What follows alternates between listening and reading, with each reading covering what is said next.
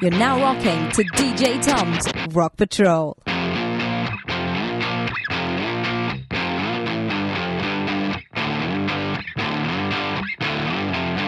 Come smoke a cigarette and let your hair down. Then